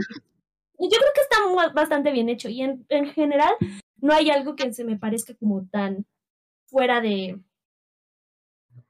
tan fuera de los límites, tan que, que no sea como como respetuoso del, del contexto del mundo que está creando. Y, y es una de las cosas que más me gusta de, de ese universo. Porque y ahí va otro de mis problemas. Eh, una de mis partes favoritas en los libros es el que cuando Jennifer encuentra a Siri en, en, el, en el templo de Neneke, eh, le, le, dan la tarea a Jennifer de enseñarle pues magia a Siri, que controle su caos. Y es uno de los monólogos más bonitos en la literatura para mí, cuando Jennifer le explica como a Siri de qué se trata la magia. Y entonces Jennifer dice que la magia es ciencia, arte y caos. Es una ciencia porque puedes aprenderla. Y, puede, y hay mucho de estudio y mucho de pensamiento lógico y racional involucrado en eso. Es arte, porque no solamente te vale con que te aprendas las cosas o que seas capaz de deducirlas, también eres, también debes de tener cierta inclinación creativa y una, y una noción artística para, una sensibilidad para tratar con, con hechizos y magia y todo eso. Y últimamente está el caos. Y el caos es esta parte más impredecible. Es, es, la parte desconocida, es el factor que va a modificar todo de maneras que no vas a poder predecir y que no vas a poder controlar. Y ser capaz de mantener, de mantenerte centrado en circunstancias caóticas y en circunstancias de donde el poder está descontrolándose, lo que te va a dar es la capacidad de ser un mago o un hechicero en este mundo. Necesitas las tres, no te, va, no te puede bastar con una o con dos. Y mi problema con la serie, uno es que no hayan puesto ese discurso, me parece una, cosa terrible, y sobre todo con lo que lo cambiaron, porque eh, Jennifer en los libros es como una de las hechiceras como más talentosas del, del momento que, que también tiene mucho dominio sobre su magia y sobre sus hechizos. No por nada es como una de las alumnas favoritas de Tisaya, junto con Philippa Eilhart. Si usted no sabe quién es Philippa Eilhart, es la chica que se convertía en lechuza al final de la, de la serie. De lo cual, lo único que me agrada de que solo haya salido cinco minutos es que no les dio tiempo de arruinarla. Jennifer le, le da este discurso a Siri y, y es no solamente ella enseñándole a, a Siria a reconciliarse con estas capacidades que tiene, sino que está haciendo como una declaración acerca de qué es lo que Sapkowski entiende como magia en un contexto fantástico y por qué, por qué sí se parece a la ciencia y sí se parece al arte, como a las cosas que nosotros sí tenemos en nuestro mundo, pero como en un contexto fantástico es algo más. Entonces a mí siempre me ha molestado como esta idea como de la magia solo es ciencia que no entendemos. La magia no puede ser ciencia, la magia es otra cosa. La magia puede ser, tiene, en mi opinión, yo estoy muy de acuerdo con Sapkowski, tiene que ser ciencia, tiene que ser arte y tiene que ser algo más. Sí, está muy padre ese concepto. Es muy triste y terrible que no lo hayan metido a la serie porque, por esto, pero que requeriría que hacer un discurso así que de verdad se hubiera sentado Jennifer a poder enseñarle, cosa que no le dieron la oportunidad aquí.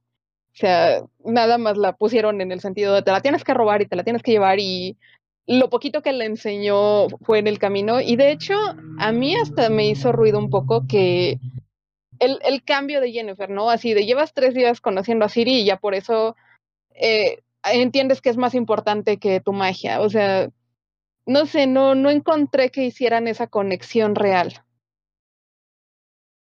Es precisamente por el motivo de que hay demasiado y no, no, no dio tiempo de, profundizar en ningún personaje como tal. Salvo en Siri, porque no le queda de otra, porque en realidad la, la trama gira en torno a ella. Y en Gerald un poquito también, pero, o sea, sí hace falta que extiendan, ¿sabes? Más, que tengan más relación los personajes entre sí. Yo creo que lo, el discurso de la magia puede venir en una próxima temporada, obviamente, porque van a tener mucho más tiempo y ya no va a estar este correteo de me voy de acá o no me voy, me quedo con Gerald, no me quedo, ¿sabes? Porque pues yo no seguir creo que lo vayan a hacer, los, ¿eh? están, los está persiguiendo Emir y los está persiguiendo justamente el, el mago este con que usa fuego. Yo no creo que lo vayan a poner. no creo que lo vayan a poner porque creo que eh, la producción de Netflix no está de acuerdo con, con esta idea. Creo que Netflix siempre han hecho esta... Han querido subrayar la cualidad de caos, pero tampoco hablan realmente de qué es el caos en este, en este contexto. O sea, solamente dicen caos, pero es como un sustituto, sustituto de decir magia. Es como, Sí. ah, Jennifer perdió su caos. Jennifer Ajá. perdió su magia. Es como, incluso en el extraño caso en que Jennifer perdiera su, su capacidad mágica, que no creo, le quedaría de todas maneras justo su, lo que sabe, su, la magia como ciencia, y lo que percibe, que es magia como arte. O sea, incluso en, en, ese sentido me parece como una tontería que Jennifer perdiera absolutamente toda su conexión con la magia.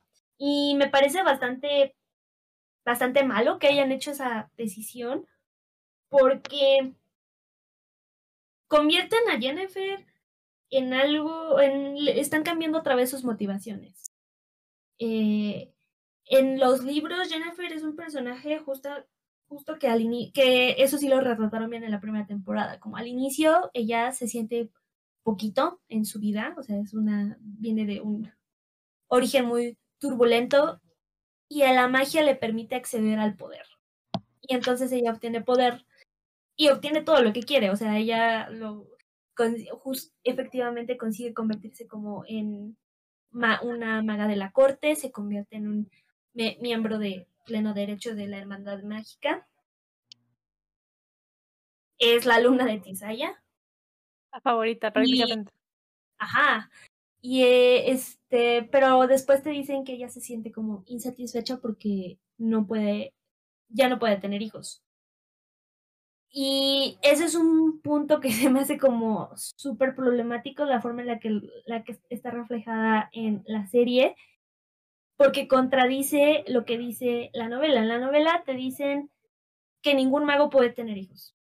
No porque sea el precio de su cirugía plástica, sino porque es el precio de ser capaces de hacer cualquier tipo de magia, porque te dice que el uso constante de magia y sus tiempos alargados de vida, o sea, porque Jennifer tiene como unos dos, tres, cuatro siglos fáciles de vida, sino eh, to- todas esas cosas son las que tienen un precio y su precio es la capacidad de uno de los precios que paga, porque no es el único, pero una de las cosas que pierde es justamente la capacidad de tener hijos, porque el cuerpo se otra vez teniendo esta conexión un poquito con la ciencia ficción, se amolda, cambia, pierde sus propiedades y gana otras y ya no puede tener. Es que claro, imagínate tú que los magos pudieran tener hijos, serían prácticamente los dueños del mundo. O sea, ya sería muy overpower. Ajá, o sea, y que está, además, que está bien que le hayan quitado ese don, porque coño.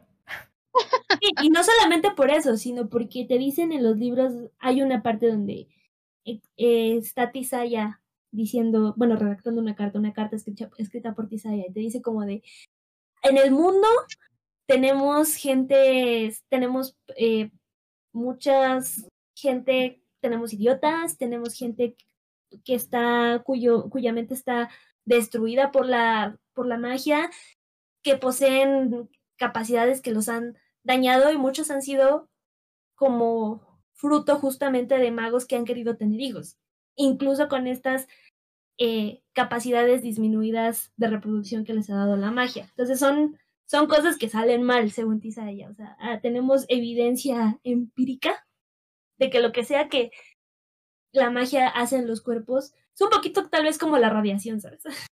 O sea, que empiezan a producir eh, que pierden cambios, la capacidad cambios en los como genéticos, Ajá, genéticos y demás. de herencia y todo eso, y te dice como de por un hijo, un, ah, por alguien sano que, que nazca con capacidades mágicas, hijo de otro mago, y que, y que probablemente tenga incluso una mayor tendencia, una mayor facilidad para acceder a la magia que una persona normal, tenemos 50 personas que sufrieron y que fueron, sus mentes fueron destruidas por, por eso mismo. Eso, que decir que los magos no pueden tener hijos porque es, digamos, una salvaguarda para los hijos que puedan tener, es muy distinto a decir como, no puedes tener hijos porque tuvimos que hacer, e, es el precio que tuviste que pagar para verte mejor o y para reparar tu problema en la espalda. O sea, contextualmente son razones muy distintas que vienen de, justamente de, valores bastante diferentes. El, el deseo que tiene Jennifer de conseguir algo, la única cosa que ya no puede tener, porque una vez más la magia le dio todo lo que quería.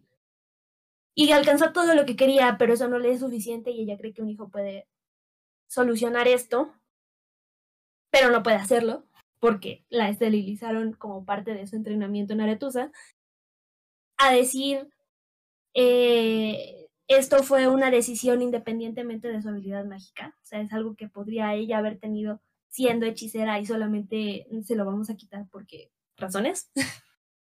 es, son, cosas que cambian mucho al personaje lo, y, y que cambian al mundo en el que están están existiendo, son otro tipo de valores, son, son cambios bastante fundamentales en realidad. Entonces, eso es uno de los problemas en, en la caracterización de Jennifer y en la caracterización de lo que implica ser un mago en, en el mundo de The Witcher. Sabes, incluso sobre esa idea, ahora que lo pienso, ¿no? La idea de que le dices a Jennifer que tiene que llevar a Siri para como sacrificio por su magia, considerando lo mucho que haya, y, y en la primera temporada, ¿no? Cuando se le muere el bebé en los brazos y que ella sufre tanto.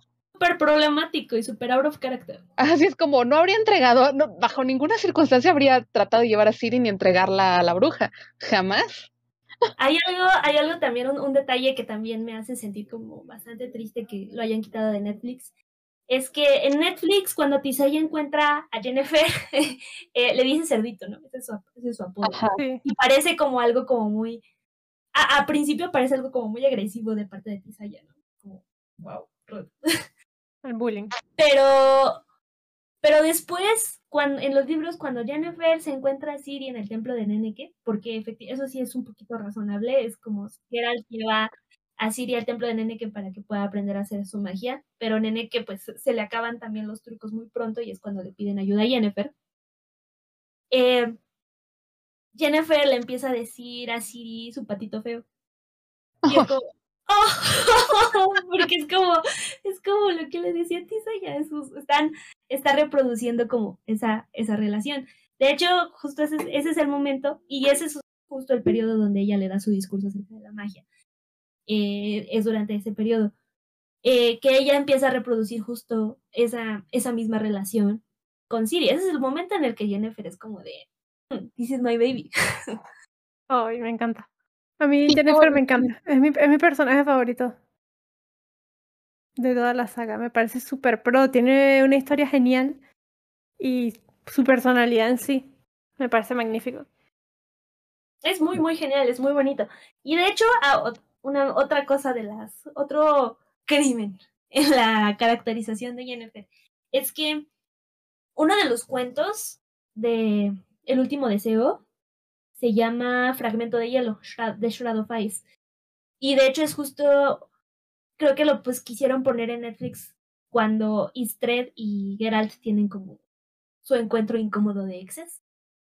Eh, eso ocurre en, no, no en el mismo contexto, el contexto es bastante distinto, pero pero la razón de ser del cuento es que Istred y Geralt ambos aman a Jennifer y Jennifer hasta cierto punto ama a los dos, pero Jennifer no se puede como no se siente a gusto con ninguno de los dos, no se siente satisfecha, no es no es lo que quiere. Y es un cuento como justo acerca de eso, ¿no? Acerca de, de las relaciones, de las expectativas que tenemos de las relaciones y de cómo pues romperse el corazón mutuamente muchas veces tiene que ver justo con eso, ¿no? Con, con las aspiraciones que tenemos que resultan incompatibles con las personas que tenemos en nuestras vidas. Muy bonito. Y, pero justo lo, lo que te dicen, cuando ese es el, el cuento donde Jennifer y Geralt como que eh, terminan su relación romántica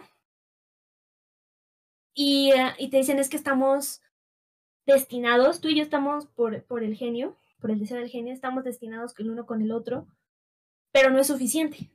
No es suficiente eso para que, para que nos mantengamos juntos. Necesitamos algo más. We need something more. Y entra Siri. Ese es, Y entra ese es el episodio, ese es justamente lo que te dicen, que Siri, en, una, en el capítulo donde, donde aparecen y ya se vuelve como los tres se encuentran y pueden ser una familia juntos, te dicen como de, ella es, she's something more. Es como, era lo que, lo que esperábamos, lo que nos, lo, lo que faltaba para que, para que dejáramos de tener tantas fricciones entre nosotros y, y pudiéramos completar ambos algo que estábamos buscando y que no podíamos encontrar en el otro. Entonces, Pues en el último capítulo sí, sí usan esa línea, pero, Pero en pero línea contexto no funciona. no funciona porque Jennifer estuvo a punto de vender a Siri Ajá. a una entidad mágica para recuperar su capacidad de hacer magia y Geralt es- razonablemente se encuentra muy enojado acerca de eso. Es irracional. Jennifer, estoy bastante segura de que si a Jennifer le dijeran como de puedes tener un hijo pero tienes que perder tu magia, Jennifer diría como eso es completamente válido, vamos a hacerlo. Yo también lo sea-. Pero es que la, la retratan muy avariciosa, ¿sabes? Muy. mm, O sea, que ella tiene su obsesión con el poder también, pero fue por temporadas, ¿me entiendes? Como una vez que pasaba que lo obtuvo todo, ya es como que se calma esa faceta de ella y yo tampoco creo que la haya vendido, ¿sabes? Es como que muy, muy OC, literalmente. Sí, sí, sí, totalmente. Fuera es del como, no, fuera de nada que, nada que ver, pero sí.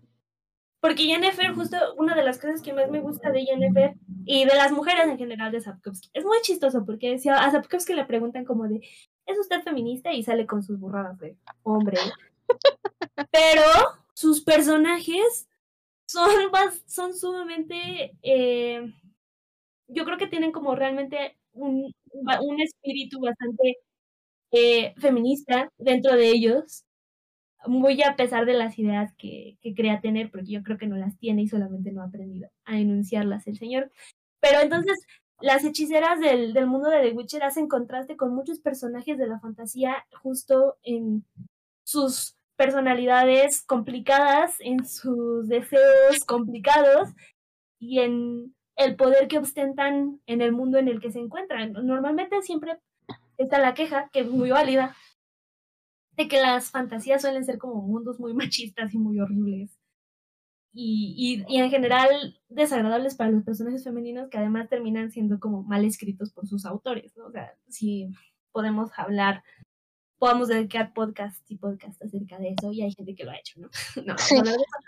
Pero, pero en el universo de The Witcher eh, hay muchos personajes que justo son tienen, tienen esta complejidad y esta fortaleza que no las encuentras tan fácilmente en otras historias. Jennifer es el personaje como más destacado en este sentido, porque es una, es una mujer que tiene una historia muy complicada, tiene una personalidad muy complicada, eh, pero sigue sin, nunca se convierte en un villano, o sea, eso me pareció como bastante desagradable que se convirtiera en el, en el antagonista por uno, un episodio o dos que tiene una relación como, no, no solamente tiene una relación con Geralt, sino con varios otros personajes, o sea, Istred está, tiene la aparición de su ex y todo, tiene una relación muy compleja con Tisaya, o sea, es su mamá y su mentora, y a la vez es como, ¿no? Entonces, igual, o sea, todo es muy complicado lo que pasa con Tisaya. Con Siri, o sea, tiene esta relación madre-hija, a pesar de que no lo sean. Eh, y no está es muy es muy realista y no está forzado o sea es muy, son, son, personajes que son muy me, me, resultan muy satisfactorios justo por esa complejidad que tienen y que no, no, no queda rebajada ni se vuelven como tropos fáciles en la narrativa y eso es, eso no, no, es, fácil de encontrar. Supongo que es esto que mencionan en Tumblr luego, ¿no? Esta idea salvaje y misteriosa de pensar que las mujeres son personas. Que, que, que, parece que sí les da la oportunidad de equivocarse y de hacer las cosas y de ser egoístas y de tener defectos y de ser buenas y ser complejas. Que usualmente las mujeres en muchas de las historias de fantasía no se les permite eso, tienen que mantenerse sobre una línea. Y porque no, les, no les preocupa realmente escribirlas. Entonces, porque la, en los libros y en el juego, yo creo que en el juego también, o sea, a pesar de la gente que diga como de que eh, la, esta actriz y Jennifer sean problemáticas en el videojuego, yo creo que no lo son. Yo creo que al contrario son como personajes muy humanos, tanto en la serie, tanto en el videojuego como en los libros. En la serie, más o menos. En la serie eh, intenta ser más feminista, más girl boss, más, más que feminismo sería como más girl boss que, que los libros. Y entonces lo son menos, ¿sabes? como que quieren, es una cosa como muy extraña, quieren cambiar cosas, eh, quieren darles conflictos en, en la serie que no tienen en, en, en los libros y que no tienen en los libros justo porque ellas están como, como que han superado esa fase. O sea, yo creo que el, lado, el lado forzado que se nota. Pero está, pero es muy extraño, porque entonces es como, porque creo que lo más simbólico en este sentido, lo, lo más significativo, es ese momento donde Vilgefortz le grita a Tisaya en una parte. Y yo me quedé como, ¿qué? ¿Qué está sucediendo aquí? O sea, Mm, Tisaya es una de, los, una de las magas más poderosas del universo de, de, Witcher. Te dicen que en realidad ella es, de hecho, una de las últimas magas que quedan vivas de unos, creo que fueron 12. Bueno, fue un grupo original de niños a los que los magos elfos les enseñaron a utilizar la magia. Entonces ella es como, no solamente es una, una, una bruja súper antigua, o sea, tiene, tiene muchísimos años, es increíblemente poderosa ya está más allá de las tonterías del día a día. Y, pero ella está dedicada como a su escuela y a sus alumnas. Eh, a mí no me cabe en la cabeza cómo alguien como Tisaya podría mirar dos veces a, al tipo desagradable que es Vilgefortz. Y mucho menos dejar que Vilgefortz le grite en la cara. Y yo no creo que ningún universo, más que en la serie aparentemente, Vilgefortz tendría como el valor de acero de poder hacer una cosa así. O sea, no tiene sentido, no, no hay forma de que esto ocurra. Más que la serie intentando darle ese problema de de tener como mal gusto en hombres. Tisaya de Breeze. Tisaya de Breeze, of all people. De ninguna, yo no creo que ningún hechicero como dejaría que eso le ocurriera en algún momento porque, una vez más, son personajes que tienen, que son, son mujeres en un universo medieval, sí machistas, y hay elementos de machismo en el universo de Witcher, pero que sus capacidades mágicas las dejan en un en un escalón muy distinto y con problemas un tanto diferentes. Es como si toda, como eh, ser parte de Aretusa es romper el techo de cristal en muchos sentidos. Y a mí me encanta. O sea, ¿sabes qué me recuerda? Aquí pensando un poco eh, en los personajes. Eh, esta. Ay, se me olvidó el nombre, no puede ser. Esta, esta actriz súper famosa eh, que era de la casa Tyrell. Ajá. Margaret. Ajá, ajá. Sí. Marguerite. La, a Marguerite o a la abuela. Pero la, la, a Marguerite. Es que la, la actriz se parece, pero es que son idénticas, es como una versión de unos poquitos años más que ella, ¿sabes? Y por eso me encanta. Sí, Natalie Dormer. sí, sí, tiene muy parecido. O sea, vele la parte de la, la boca. tal vez. Sí, sí, sí. sí, sí, sí, No, no, no, digo yo que se parezcan tanto, pero creo que sí podría haber un aire de familia. sí, además que tiene un feel más a la abuela, ¿sabes? Como que en personalidad. A mí me encanta eso porque a mí me gustan los personajes femeninos que son, como diríamos en Venezuela, que no comen cuentos, ¿sabes? Que te pueden joder si tú le faltas el respeto, así como que no sabes con quién te estás metiendo, ¿no? Eso es lo que me gusta mucho de ella. A pesar de que... La serie de Witcher como que le reservó ese trabajo a Jennifer, y entre comillas, Y Pero ya no, claro, pero parece que ya pero- no se lo dejó a nadie. Y es como, ¿por qué? ¿Por qué solo Jennifer? ¿Por qué no las demás pueden ser igual de badass y igual de take no shit? Pero Jennifer, Jennifer lo adquirió de la actriz, no se parezca a la de videojuegos, siento que le falta como un poquito más de esencia y fortaleza, porque el personaje, eh, por ejemplo, en el juego es muy importante y, y da mucho de qué hablar, ¿sabes? La, la, la tipa es muy, es muy pro, pero en la serie es como muy, es como muy, no sé, o sea, como muy sosa. Mira, en la serie entiendo que están tratando de hacer un contraste justo con Jennifer, ¿no? O sea, Jennifer que habla fuerte, que es, llena la habitación cuando entra, que todo eso contra la idea de que Tris Merigold la tratan de poner muy suave, muy bella, muy linda, que habla bonito y que es siempre muy amable. Lo cual creo que está mal empleado en el sentido de que puede ser ambas cosas, ¿no? Creo que tienes como, creo que sí viste en el clavo en unas cosas, pero en, en los libros y en el videojuego. La relación entre Tris y Jennifer es muy importante, pero justo porque sí es el contraste entre ambas hechiceras. Es un poquito el chiste en dentro del universo de The Witcher que Geralt no puede dejar de acostarse con hechiceras.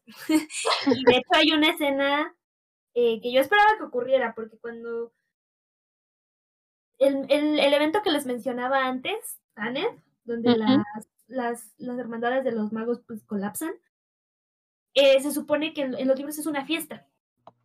Y es una fiesta donde, se, donde Jennifer lleva a Geralt como su arm candy. Y entonces todas las hechiceras lo ven y es como, obviamente todos saben como quién es él, porque todos saben quién es Jennifer. Pero Jennifer siempre ha sido como la rebelde de la hermandad, ¿no? Entonces todo el mundo está como de...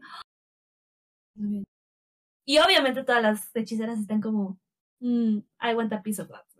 Y entonces empiezan como a Porque, honestly, same. Pero entonces se trata como de la, la- de la fiesta, se trata como, como de Geralt rechazando los avances de todas, de Sabrina, de, de Filipa, de, de Coral y de Tris y todo eso. Y, y esto está, eh, esto tiene conexión con el hecho de que Tris y Yennefer son mejores amigas, pero Tris, ah, digamos como que comete este, esta cosa que no se debe de hacer. de querer a Geralt para sí misma porque ve que su romance con Jennifer es muy profundo. Y Tris es como de, wish that were me. Y de hecho, la parte donde Tris llega a caer Morgen, eh, Geralt le pide ayuda a Tris porque está peleado con, bueno, no está peleado con Jennifer, pero pues no se siente cómodo pidiendo la ayuda a Jennifer y Tris es como de, this is my chance. Y, y hay unas partes bastante como complicadas en la novela donde justo Tris está como de mm, que son sentimientos como no no no muy bonitos, ¿no? Porque básicamente es como quiero quiero tener lo que Jennifer tiene, quiero ser quiero, es, es Eso no lo hacen las amigas. No te puedes comer la, la arepa de tu amiga, lo siento. y Tris lo hace y de hecho Jennifer sí se enoja bastante. Claro, ¿quién no se va a enojar? Sí. Eso es como una tradición, es una puñalada. Muy natural. También está Fringilla, de hecho, toma, se aprovecha de una parte donde Geralt creo que, creo que pierde la memoria durante una estancia en Toussaint y también eh, se aprovecha un poquito de él de- en ese sentido. No de él, Increíble. pero porque todo el mundo quiere el, al novio de Jennifer. Algo de lo que Jennifer está muy consciente. Y entonces eso es un, po un poquito, o sea, eso es un, parte de los contrastes entre Tris y Jennifer. Y es una de las razones, creo yo, por las cuales Tris es el otro personaje romanceable en The Witcher 3. Eh, y, uno de, y uno de los finales posibles, ¿no? O sea, de hecho, si haces romance con Jennifer, al final del juego te quedas con Jennifer. Si haces romance con Tris, al final del videojuego te quedas con Tris. Si no haces romance con ninguna de las dos, te quedas con Jaskier, lo cual es bastante interesante. Excelente. Ajá, si la agenda Jeraskier por ahí funcionando. Entonces, Tris y Jennifer tienen como esta relación como de somos mejores amigas, pero también se han hecho cosas que no deberían, ¿no? que una amiga no debería hacerle a otra, y que tienen sus, person sus, sus personalidades, pues justo son muy distintas, ¿no? Jennifer es como muy seria, muy ambiciosa, muy... Eh, tormentosa, ¿no? Tiene mucha, tiene una personalidad muy complicada y eso es algo que a Geralt le gusta mucho. Tris justo es mucho más amable, mucho más, este, extrovertida, más sociable y pues justo por eso es una de las dos opciones, ¿no? O sea, hay gente a la que le que es Team Tris, hay gente que es Team Jennifer y tal. Entonces sí, sí hay un contraste entre ellas que es importante que exista, porque son personajes que se van a complementar. Y una vez más también es importante decir que eso de amistades entre mujeres tampoco son tan fáciles de encontrar en la fantasía. Y menos aún amistades que sean complicadas y que sigan siendo amistades, ¿no? Porque justo, o sea, este drama que se armaron entre ellas, pues eventualmente también tiene, también se perdonan mutuamente y siguen siendo tan felices. Eso es algo que yo aprecio mucho. El problema es que en la serie, al menos en la segunda temporada, no se ve que sean amigas. Exacto. Es que no profundizan. Exacto. No, entiendo, su idea de, de, hacer el contraste y todo está bien y todo. No creo que esté bien hecho, pero vale. Pero sí es como, no son amigas. Yo tampoco creo que hayan hecho bien el contraste. Yo creo que es algo, eso es algo que fallaron un poco, que lo intentaron, al menos esto sí lo intentaron, pero, pero también fracasaron. Y además no, no son amigas. Como de dos, Deberían ser bestias. Ajá. Y, y no lo son. Y, así que sí, o sea, sí hay ahí, sí, sí, sí, esos son los, los papeles complementarios que ella, ellas dos deben tener en la narrativa.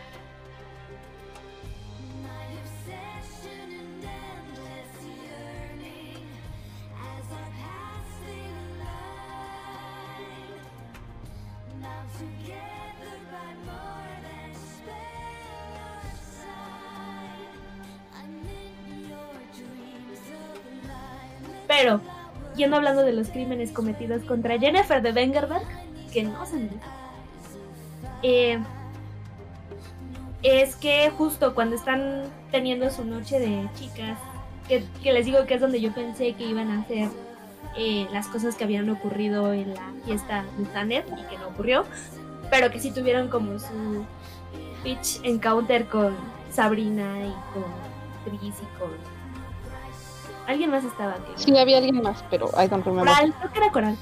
Bueno, eh, y que de hecho sí es bastante divertido en los libros cuando se encuentran en la fiesta con Sabrina, porque sí se ven como. Eso es muy. es bastante divertido en la novela. No tan divertido aquí, aquí sí fue así como más. Eh.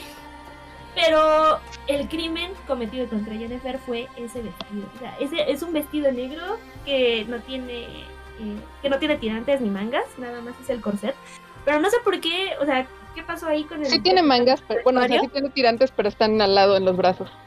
Pues hablando de, de, vestuario de Jennifer, en la primera temporada la pusieron súper cool y en esta yo siento que le falta un poco más de cariño a nivel de, de arreglo, ¿sabes? El vestido del último capítulo es precioso, pero ese que dice Cian sí es una grosería.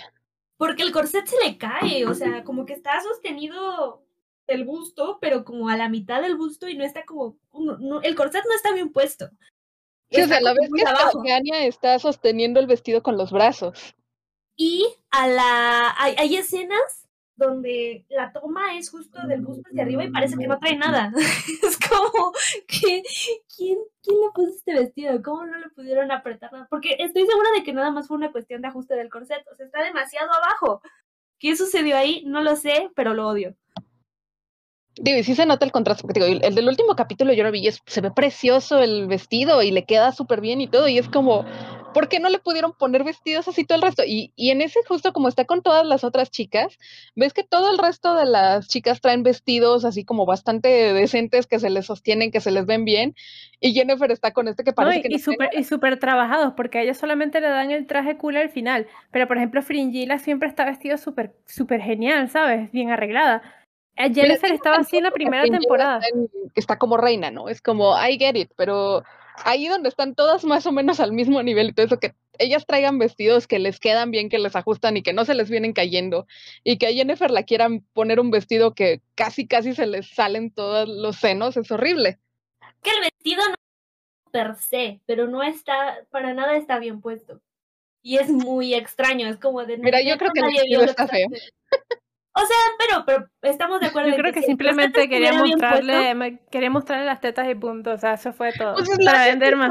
Pero se ven tan bien cuando un corsete está bien puesto. o sea, Anya ya salió en, en la otra temporada sin ropa. Es como, ¿cuál es el problema? Lo haces. pero No sí, sé, esa ahí- es un crimen.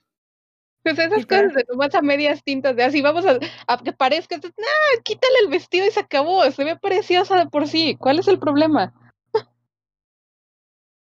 Pero te digo, el problema es en sí el vestido. O sea, el, el vestido, o sea, puede estar feo, lo que sea. Probablemente no se vería tan mal si solamente estuviera Mejor Eh, puesto, sí. ajustado. O sea, si estuviera bien puesto, eso ya sería lo único que necesitamos. Pero sí, ese vestido. Y, y todo, durante todo un episodio fue como. Estaba como. Sí, porque además es el que trae cuando la tortura el otro dude, ¿no? Además, como porque, además es como de. O sea, por favor, de Estrella. porque, de por sí. Bueno, según yo sí hay una parte en el libro, no me acuerdo bien, donde Jennifer sí la tortura a Bill. Pero no. Ya, ya tengo los detalles medio borrosos. Eh, pero de todas maneras, el vestido es terrible. Y, ah, ok, una queja más. El. Creo que el videojuego hace un mejor eh, papel en el sentido de vestuario, solamente por el hecho de que tiene que ponerles pantalones en muchos casos, porque animar vestidos es muy complicado, which valid and relatable. Pero ahí también sufren un poco de el, el defecto de, de ponerles vestidos demasiado complejos para momentos donde no deberían de llevar vestidos. Es como. Y, y es, y Jennifer en los libros sí tiene como esta facilidad de ponerse unos pantalones cuando vas a montar a caballo. ¿Sabes? Que es como unas, una sensa- es quizás un detalle menor, pero que siempre me va a irritar un poco el hecho de que anden por la vida con vestidos de gala cuando deberían de traer pantalones. Y un, eso es un punto de caracterización que también falla un poquito con Siri. Siri en, en los libros y en el videojuego es bastante tomboy. Es una chica que le gusta el lodo, le gustan las espadas, le gusta pelearse. Es, eso es lo que es ella. En la serie, creo que Todavía intentan- tiene ese rasgo de princesa, ¿sabes? No, no se le quita mucho todavía. Ajá, y es que, y es como, no tiene de mal, nada de malo que a un personaje le guste, prefiera ser princesa.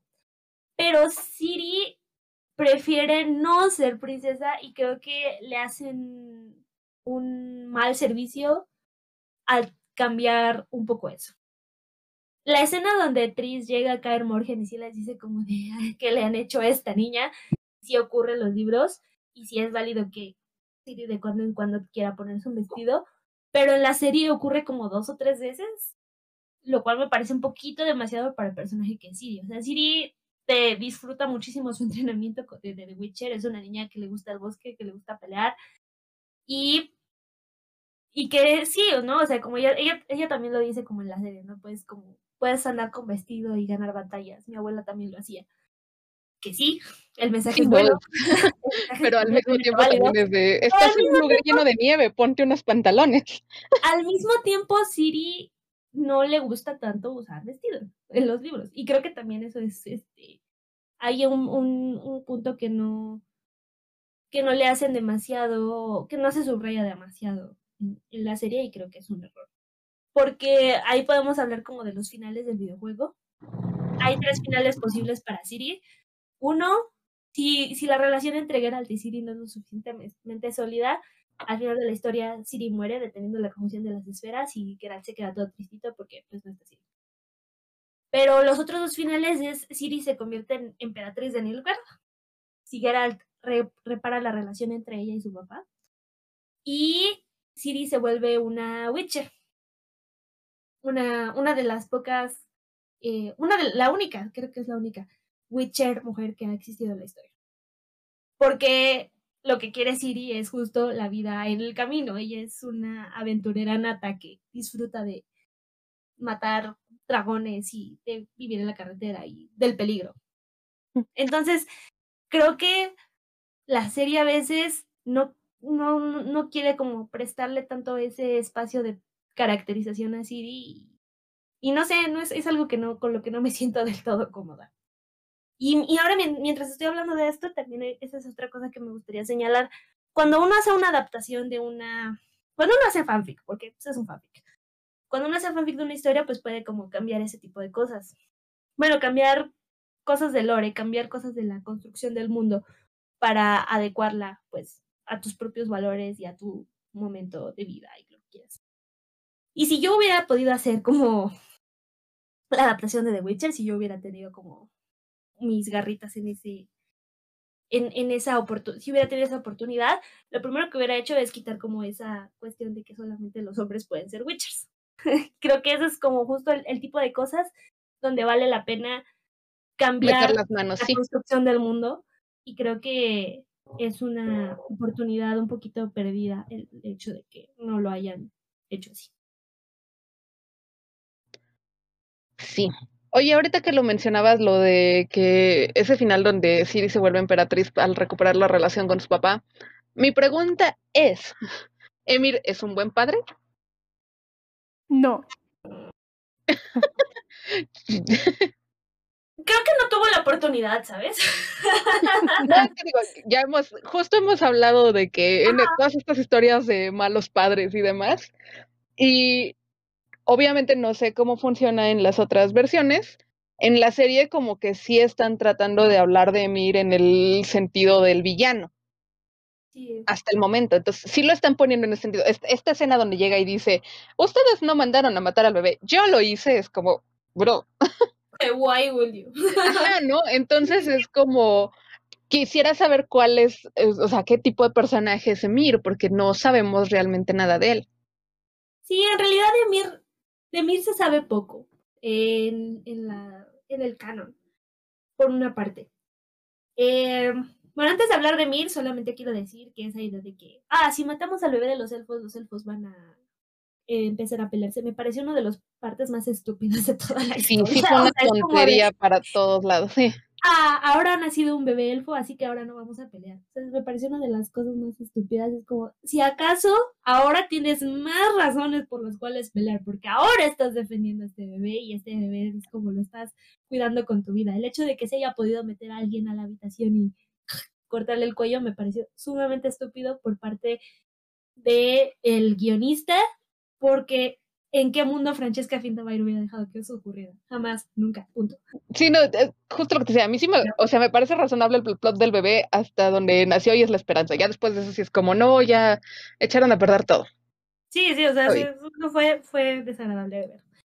Pero hablando de Mir, eh, Amir, la historia de Amir en Nilfgaard empieza con que él es pues, heredero al trono, es, un, el hijo del emperador de Nilfgaard, pero su tío usurpa el trono y Emir tiene una maldición que hace que de día sea un puerco espín y de noche es humano. Eso es muy padre desde, desde el primer punto de vista, o sea, desde, un primer momento está cool porque es la historia de la princesa, pues esta vez es la, la princesa y el sapo, pero ahora es más como el conflicto del príncipe. Y pues Paveta se enamora de él, aunque sea un puerco. Lo cual claramente es romance. Y Monster fucking es romance. Paveta de Save Monster fucking Rights. Y cuando Geralt pues rompe la maldición y ahora este ya puede ser Emir otra vez, nace Siri, Siri es una bebé, se quedan en Skellige durante un momento. Una vez que eh, se suben a un barco for some kind of reason, mm, creo que no es, no había dicho como por qué, o sea, todas estas son esas cosas que ocurrieron y nadie sobrevivió para contarnos por qué hicieron lo que hicieron. Y el punto es que el barco de Paveta y Emir se hunde. Para esto, este, en Paveta creo que, bueno, probablemente Paveta sí sabía que Emir era un príncipe de Nilfgaard, pero la narrativa no lo sabe, ¿no? Calante no lo sabe, nadie lo sabe. Él es un caballero errante que se convierte en puerco espín y se llama Duni. Y bueno, Duni, el, el barco de Duni y Paveta se hunde y ya, no sabemos más nunca de ellos. Hasta que resulta que el usurpador es derrocado en Nilfgaard y el emperador Emir ha subido al trono y ahora tenemos que lidiar con él. Eso es lo que se sabe. Como, esas son las líneas principales de, de lo que se sabe de Mir. Eh, Nilfgaard es un imperio que está trazado sobre, otra vez con las ideas de economista de Sapkowski, está trazado sobre el imperio romano, ¿no? Está como sobre esa idea, y yo tengo la opinión de que también sobre el imperio español en ciertos puntos. Es un imperio sureño que se está expandiendo y que quiere conquistar el norte. Eh, y eso es lo que te dice que Emir quiere, que Emir quiere como conquistar el norte y seguir expandiendo Nilfgaard. Y lo que se sabe después es que Nilfgaard es, que Emir está buscando a Siri, porque pues es su hija y quiere tenerla. Nunca realmente tienen como la oportunidad en la historia de encontrarse, porque Emir nunca atrapa a Siri. Siri se le escapa siempre a todo mundo. Ese es su verdadero talento, escaparse. Se le escapa a Geralt, se le escapa a Cahir, se le escapa a Rins, se le escapa a Vilgafort. Es cuando termina en el desierto y se encuentra a los unicornios, etcétera, etcétera, etcétera. Y Emir, a Emir le dan una falsa Siri, de hecho, en un, en, un momento, en un punto le dan a una princesa que dice como de, ah, sí, fijamos que ella es la princesa de Sintra para apaciguar al reino de Sintra y ahora ya es parte del imperio, bla, bla, bla. Pero Emir siempre es como muy frío con este esta Siri la falsa. Para ese punto todavía no sabes que mires el papá, que mires uno. Entonces es como complicado. Y eso es lo, eh, hasta ahí quedan los libros. En, los, en el videojuego, The Wild Hunt, de hecho empieza porque Emir le dice como a Geralt, como te voy a contratar otra vez, porque otra vez necesito que me busques a Siri, porque nadie sabe dónde está.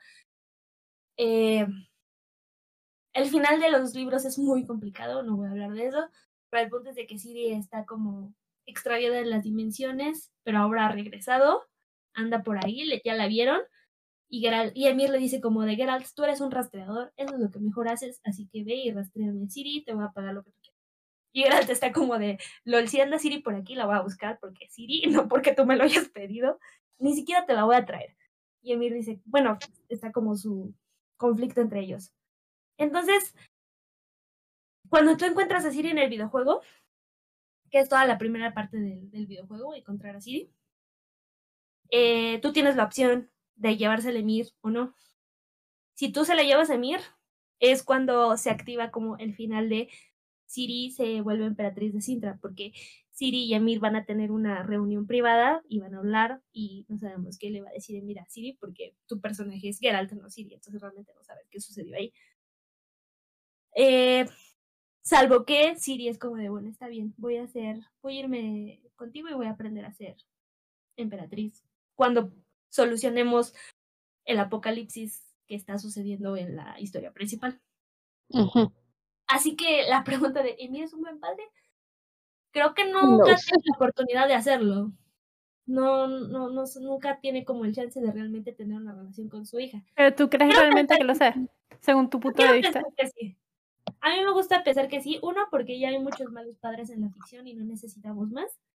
Y dos, Siri se merece dos padres buenos. Siri se merece a dos papás que la quieran mucho.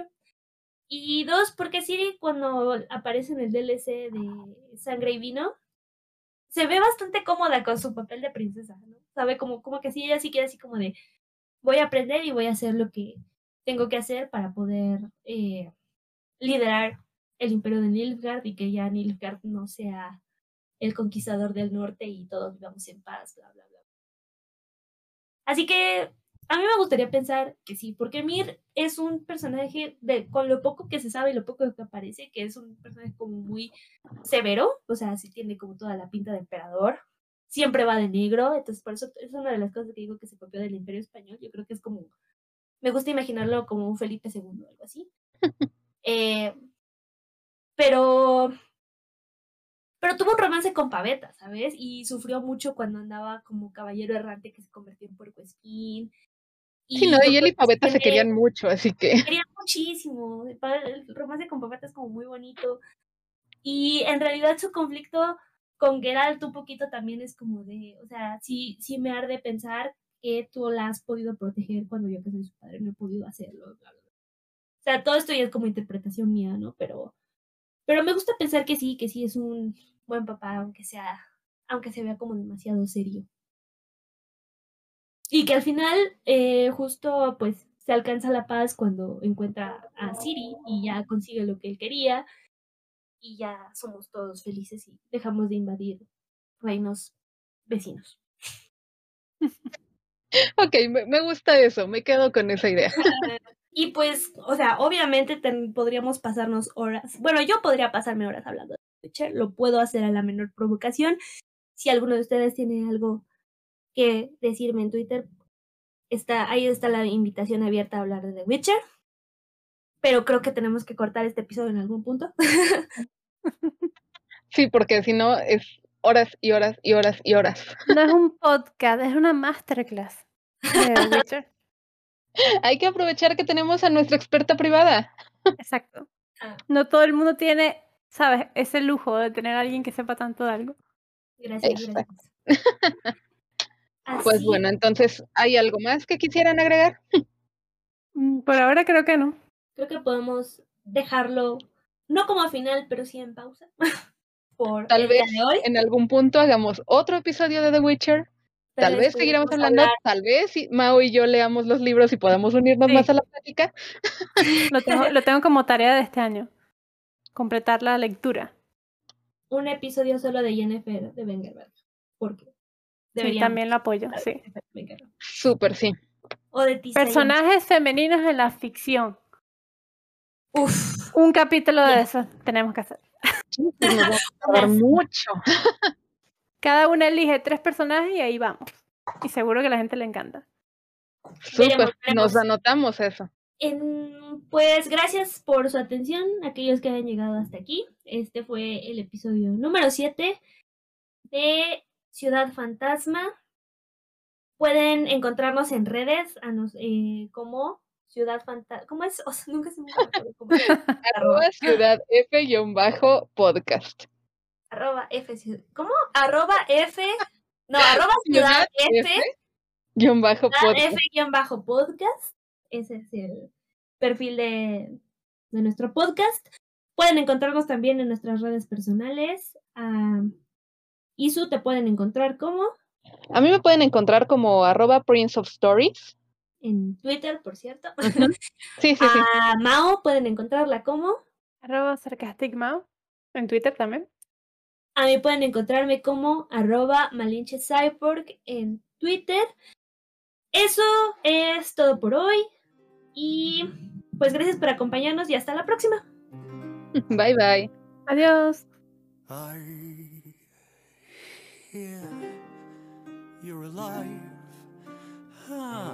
disappointing. I've also survived, no thanks to you. Did I not bring you some glee, mister? Oh, look at me, now I'll burn all the memories I